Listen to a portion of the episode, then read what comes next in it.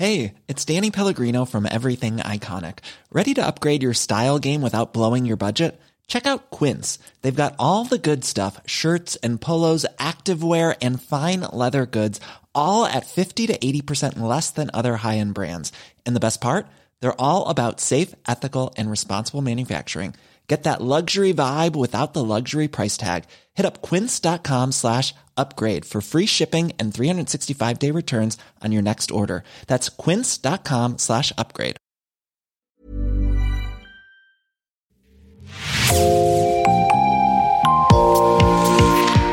Bonjour et bienvenue dans l'actu dans la poche, le podcast quotidien d'actualité du Grand Sud-Ouest, signé Podcasting. Podcasting, ce sont des entretiens avec des journalistes, des médias indépendants de la région qui sont nos partenaires, mais aussi des séries, des longs reportages et des interviews. Je m'appelle Jean Berthelot de Lagleté et l'épisode du jour vous est présenté par Clara Echari de l'équipe Podcasting. Six mois après le début des incendies, comment allez-vous? Cette question, je l'ai posée aux maires de Guillos, Aurigne, Landiras et Ostens, qui vivent au milieu de leurs communes ravagées par les flammes. Voici donc leurs réponses, avec, dans l'ordre, Mylène Doro, Vincent de Dieu, Jean-Marc Pelletan et Jean-Louis Dartiaille on récupère, on a encore euh, un petit peu de, difficulté euh, à, dormir et à ne pas repenser à, tout ce qui nous est arrivé cet été, parce qu'il y a encore euh, des épisodes douloureux qui nous reviennent. Bon, on essaie de... Au niveau fatigue, on, a quand même récupéré, voilà, mais moralement, on a encore beaucoup de choses à évacuer.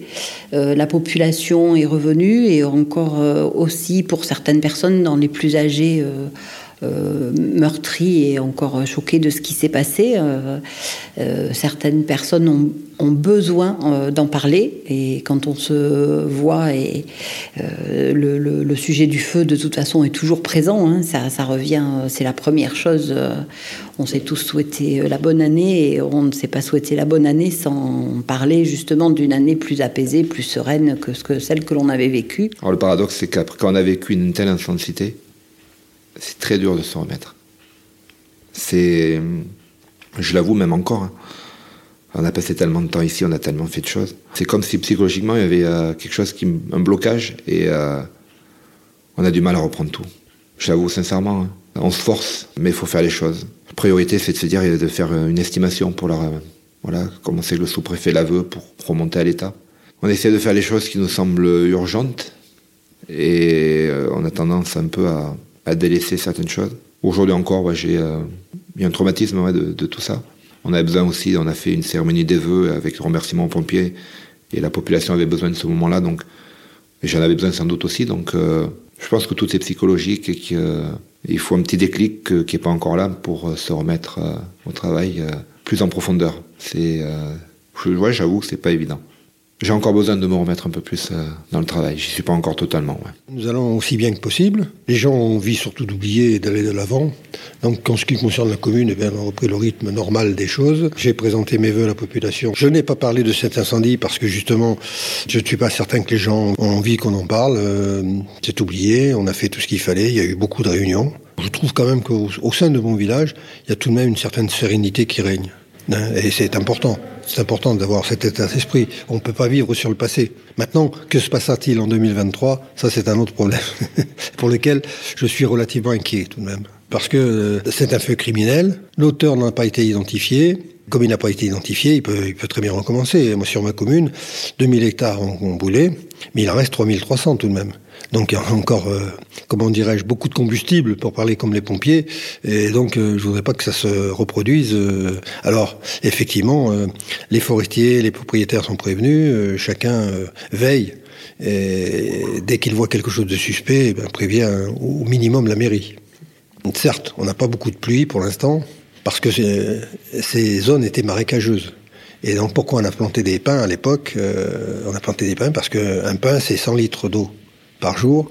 Et donc, vous voyez, euh, le manque euh, le manque de, de, de pompage d'eau. Donc euh, moi j'avais un petit, aussi un petit peu peur des inondations. Euh, donc pour l'instant, il pleut pas beaucoup. Ce que je ce que je déplore, ce que je regrette, parce que on a besoin de pluie. Les nappes phréatiques sont quand même relativement basses. Il faut savoir que pendant deux mois euh, d'incendie, euh, il y a eu beaucoup d'eau d'utiliser. beaucoup de bassins ont été vidés. donc il faut absolument que nos nappes phréatiques remontent. Or en ce moment, tous nos fossés sont secs. Bah, écoutez, la commune va, moi je vais. Nous avons toujours le lignite en feu. Donc le principe, c'est que la couche de lignite brûle, la terre au-dessus s'effondre, les arbres qui sont au-dessus chutent, et ça, c'est malgré la pluie, ça continue de brûler.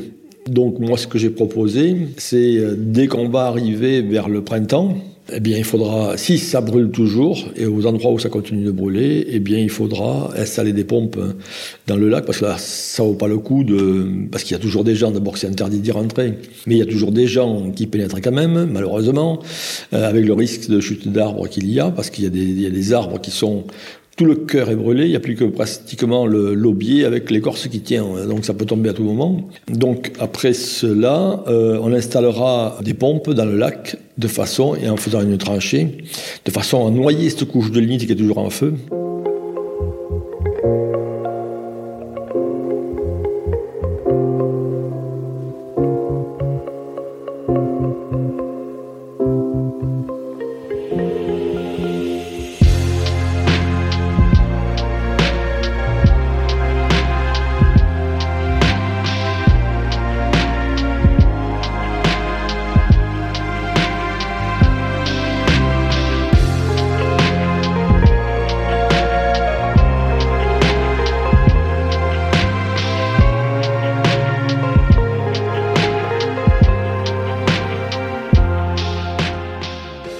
Stéphane Le Barbier aussi vit avec le souvenir de l'incendie sous les yeux en permanence. À partir de là, c'est toute la, la catastrophe. Là, c'est vraiment la partie euh, qui a vraiment flambé euh, comme il faut.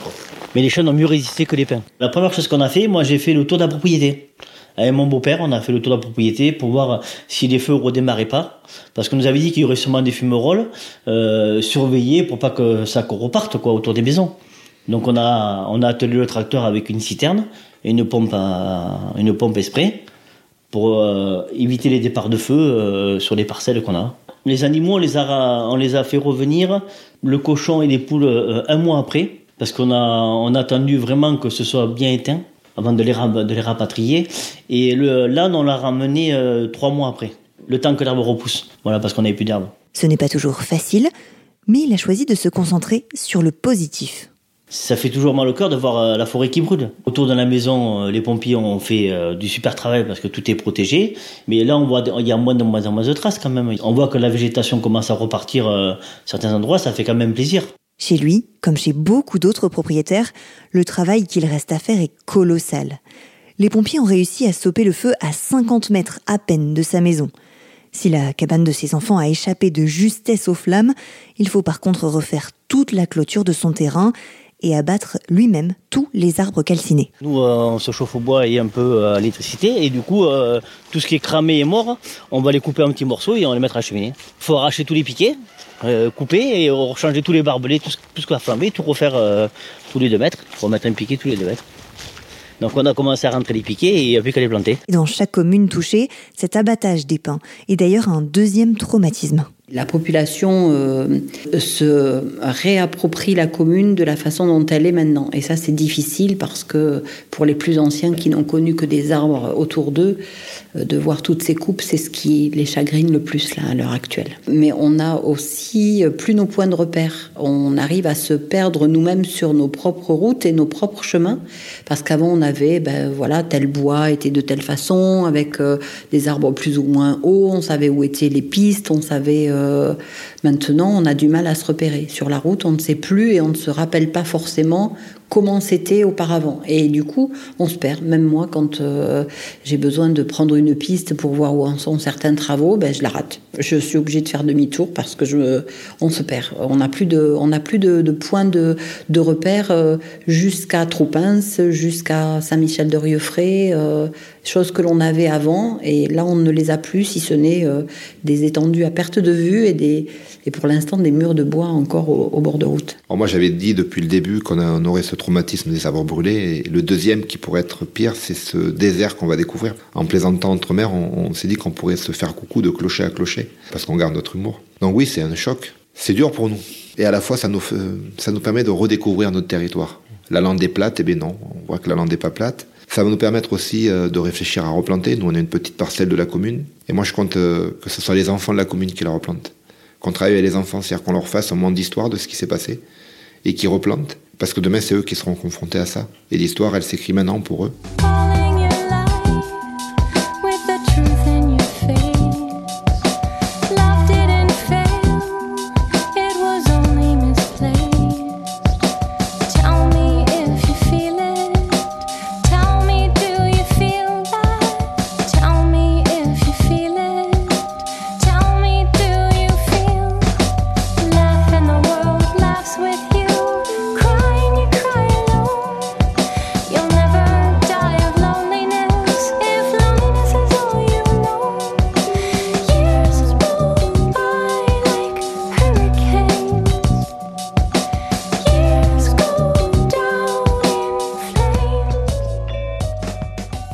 Aux yeux de Vincent de Dieu, il manque aussi une chose, un véritable accompagnement financier. L'élu se sent abandonné et il n'est pas le seul. Nous, on se pose la question de comment on va faire notre budget sur les quatre prochaines années. On parle d'un fonds de solidarité, mais que je ne vois pas. J'espère qu'on ne sera pas tout seul à, pour avancer, pour se, construire. Il faut que l'État comprenne que, qu'on a besoin d'eux. À chaque fois qu'il y a des catastrophes exceptionnelles, l'État est là et je, j'ai du mal à comprendre aujourd'hui pourquoi ils, font des annonces, tout ça, mais c'est, c'est pas concret, quoi. Il faut dire que nous, concrètement, on n'a rien. On a besoin d'aide, tout simplement. J'ai des travaux, il faut refaire le City Stade ou tout au moins le consolider et refaire des travaux dessus.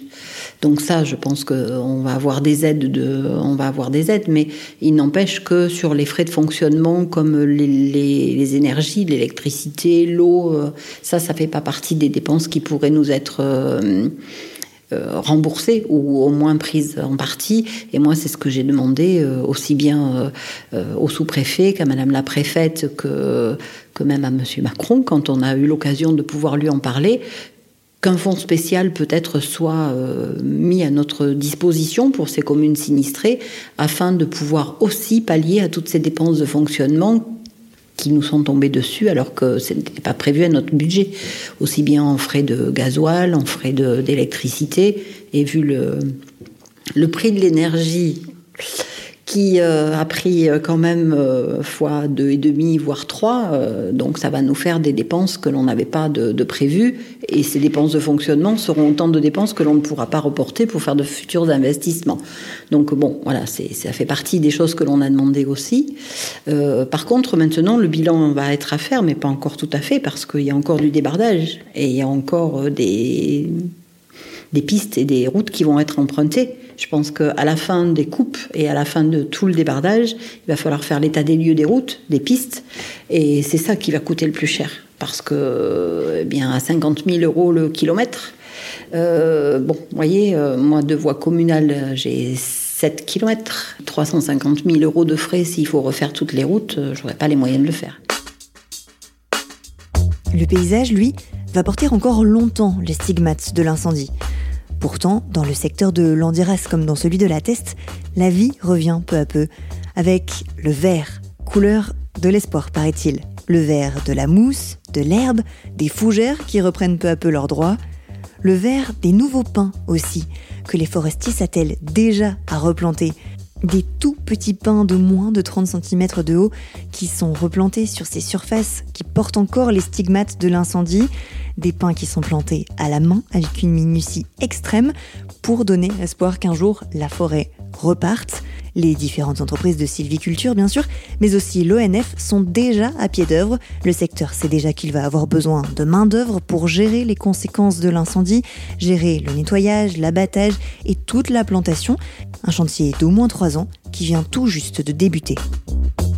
Merci Clara Echari. C'est la fin de cet épisode de podcasting. Merci de l'avoir écouté. Réalisation Olivier Duval, rédaction en chef Anne-Charlotte Delange, production Sophie Bougnot, Clara Echari, Myrène Garaïco-Echea, Inès Chiari, Raphaël Larder et Marion Ruot. Coordination éditoriale et programmation musicale Gabriel Taïeb. Iconographie Magali Marico. Retrouvez-nous chaque jour à 16h30 sur toutes les plateformes d'écoute. Podcasting, c'est l'actu dans la poche.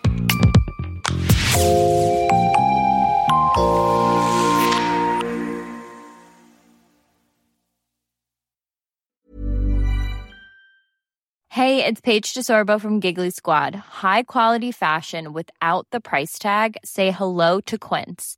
I'm snagging high-end essentials like cozy cashmere sweaters, sleek leather jackets, fine jewelry, and so much more. With Quince being 50 to 80% less than similar brands. And they partner with factories that prioritize safe, ethical, and responsible manufacturing. I love that. Luxury quality within reach. Go to quince.com slash style to get free shipping and 365 day returns on your next order. Quince.com slash style.